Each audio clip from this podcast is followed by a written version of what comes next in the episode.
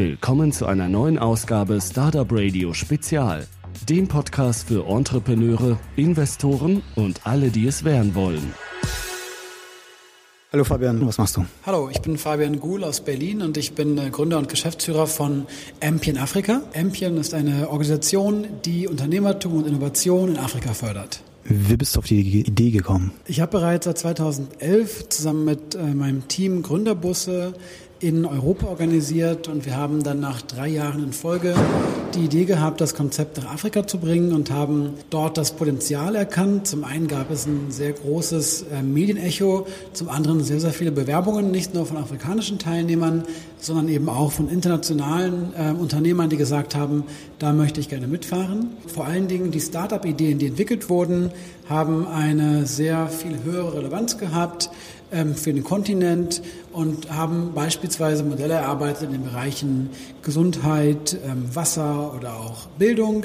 Und ähm, wir haben dann gemerkt, die Geschäftsmodelle haben einen größeren Impact als vielleicht die Geschäftsmodelle, die in Europa entwickelt wurden. Und seitdem sind wir 100% in Afrika unterwegs mit unseren Bussen. Wie kann man sich so eine Tour vorstellen und wie kann man sich dafür bewerben? Eine Tour dauert in der Regel fünf bis sieben Tage. Wir decken dieses Jahr insgesamt 16 Länder ab. Es gibt fünf Touren, die zwischen September und Dezember stattfinden werden. Zunächst finden sich die Teilnehmer in der Abfahrtstadt sozusagen gemeinsam ein. Dort gibt es einen Kick-Off-Workshop, meist ein Wochenende. Im Rahmen des Workshops werden gewisse Inhalte im Bereich der Innovation und Start-up-Gründung vermittelt. Die Idee dahinter ist, dass wir Teilnehmer aus den verschiedensten Disziplinen haben. Wir haben Programmierer, Business Developers, Experten aus den verschiedensten Bereichen und Designers. Und oftmals müssen diese erstmal ähm, die gemeinsame Sprache sprechen. Und das wird im Rahmen des Kickoff-Wochenendes vermittelt. Gleichzeitig gibt es Spiele, um sich kennenzulernen. Immerhin sind es 45 Teilnehmer, die sich nicht kennen die dann für eine Woche zusammenarbeiten müssen. Was wir auch machen am zweiten Tag ist eine externe Veranstaltung, wo wir die lokale Community einladen in einem Innovationshub und dort Speaker einladen zur Motivation. Am dritten Tag nach dem Einführungswochenende gibt es eine fünftägige Tour, wo wir jeden Tag einen anderen Innovationshub in einem anderen Land oder einer anderen Stadt anfahren. Die Zeit im Bus wird zum Arbeiten genutzt. Die Zeit in Innovationshubs wird ebenfalls zum Arbeiten genutzt. Jeder Tag äh, ist mit einem Meilenstein verknüpft. Am ersten Tag beispielsweise lautet der Meilenstein, ein Problem zu identifizieren und eine dementsprechende Lösung versuchen zu erarbeiten, ein Start-up.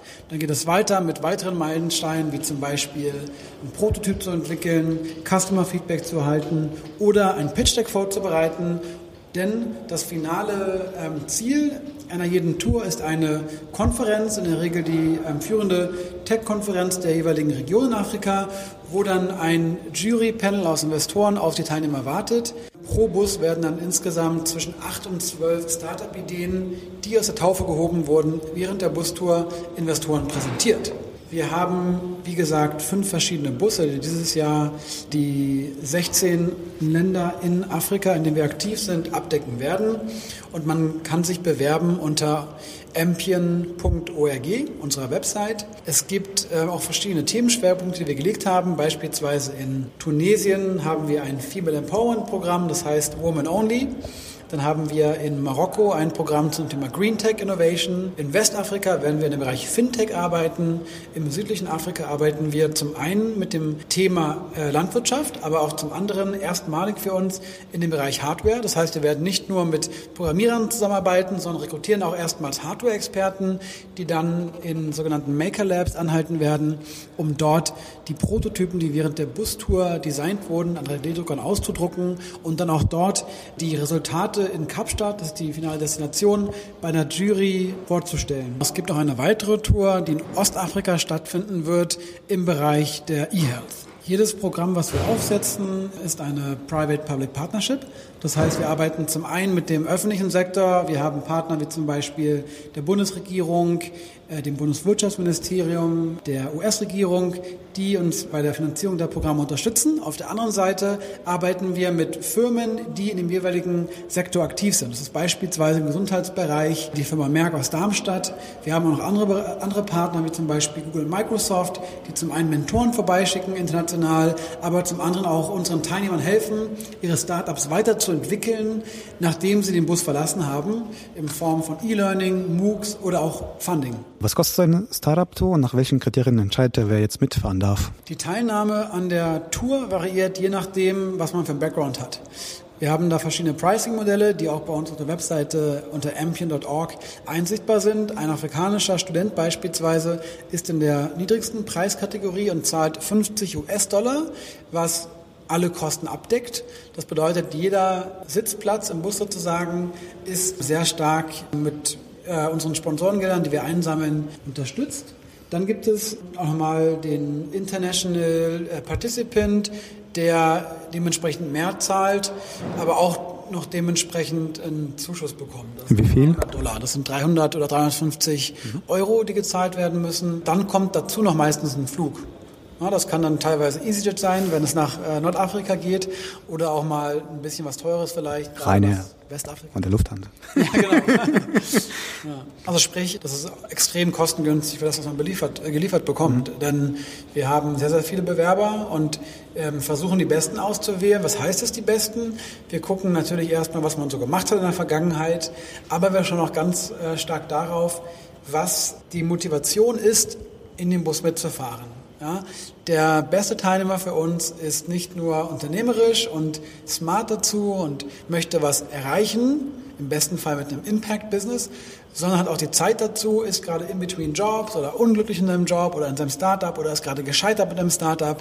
Äh, diese Leute möchten wir haben, die dann im besten Fall nach der Bustour direkt mit dem Team weitermachen und die Startup-Ideen realisieren. Kannst du ein paar Beispiele nennen von erfolgreichen Startups, die aus der Startup-Bustour entstanden sind? Ja, wir hatten beispielsweise in Simbabwe ein erfolgreiches Startup, das heißt Sai. Da haben wir auch in dem, Bereich, in dem Bereich Hardware ein bisschen experimentiert. Wir haben den Teilnehmern Raspberry Pis, Minicomputer zur Verfügung gestellt und diese haben dann ein Geschäftsmodell entwickelt, das hm, Wi-Fi-Router in Minibussen installiert, sodass die Reisenden in den Minibussen ins Internet gehen können.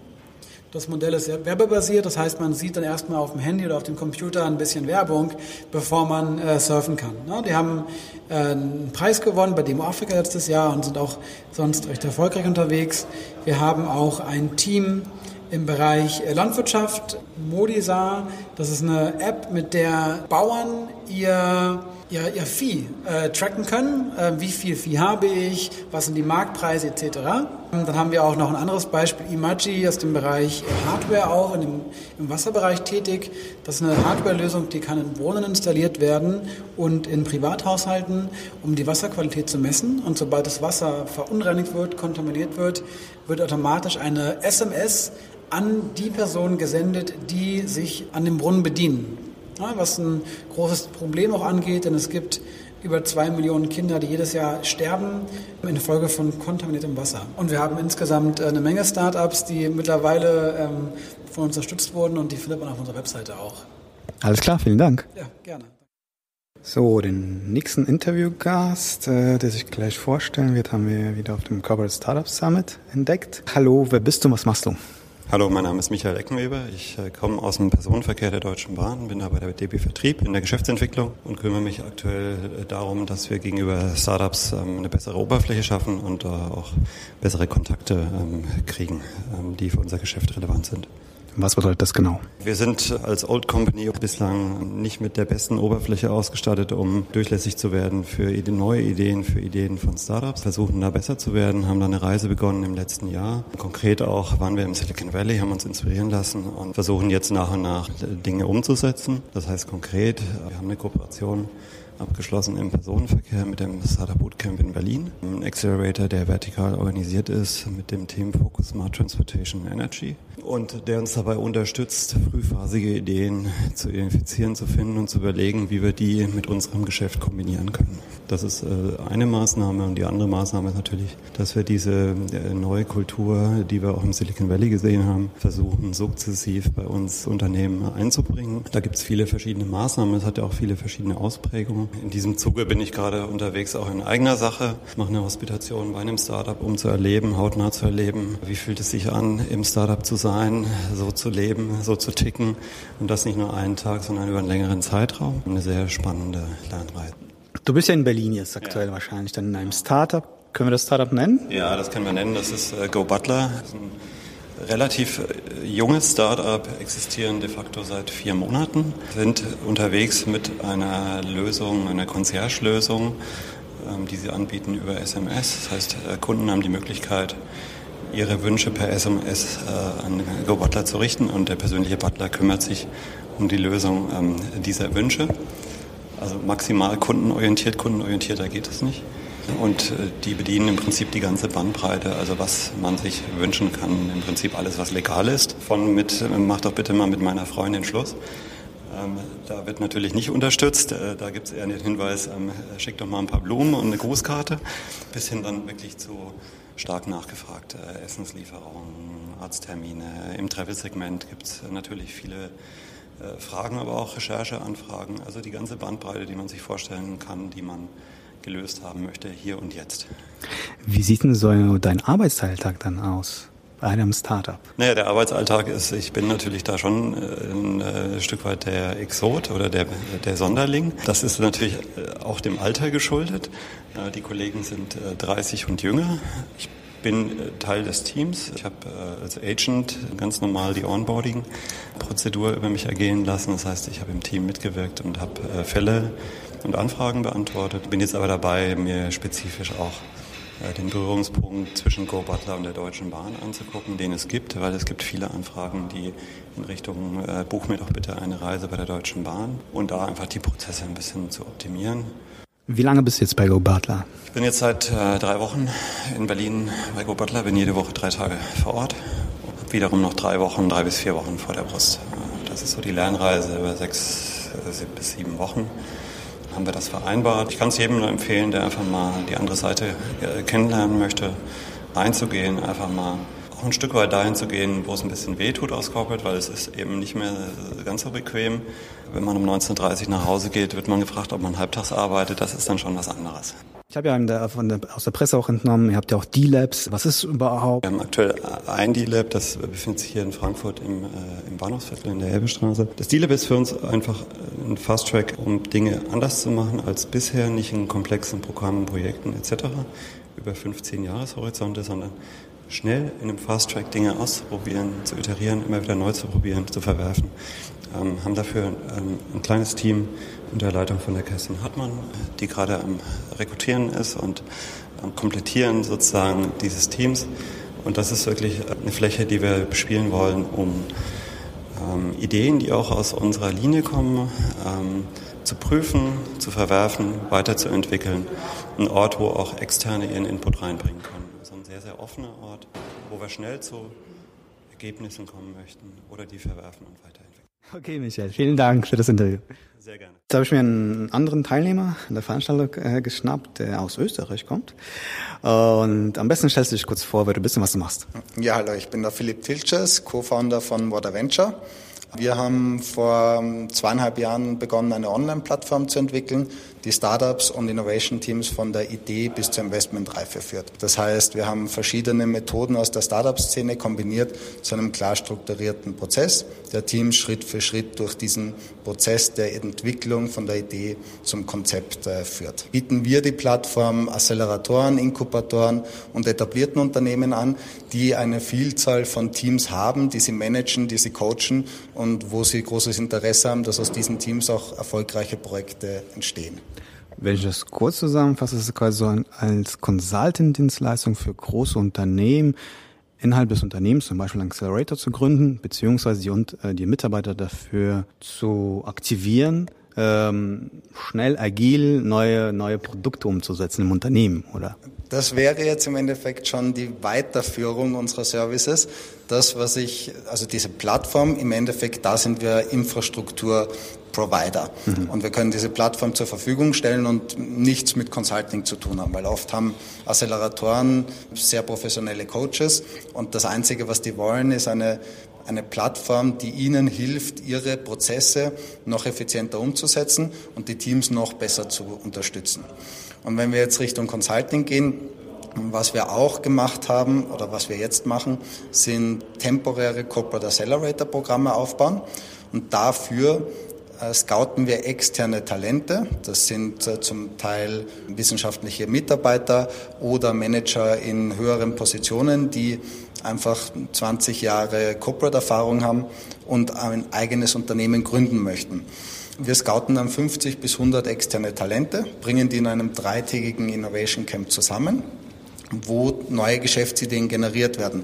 Und zwar jeweils auf Basis der Technologie des etablierten Unternehmens, das unser Kunde ist. Also zum Beispiel, wenn eine Bank eine Schnittstelle entwickelt, eine API, um zwischen internem System und externen äh, Services kommunizieren zu können, haben sie ein Interesse, dass viele Services da an dieser Schnittstelle entstehen.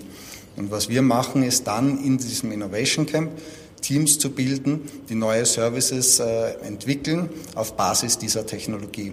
Und die besten drei, vier Teams, besten Ideen werden im Nachhinein von uns vier, fünf, sechs Monate acceleriert, mit dem Ziel, dort zur Investmentreife zu kommen und hinten raus neue Startups, neue Spin-offs zu haben, wo von Anfang an auch ein strategischer Partner dabei ist, nämlich dieses etablierte Unternehmen, das dann als strategischer Partner oder strategischer Investor einsteigen kann.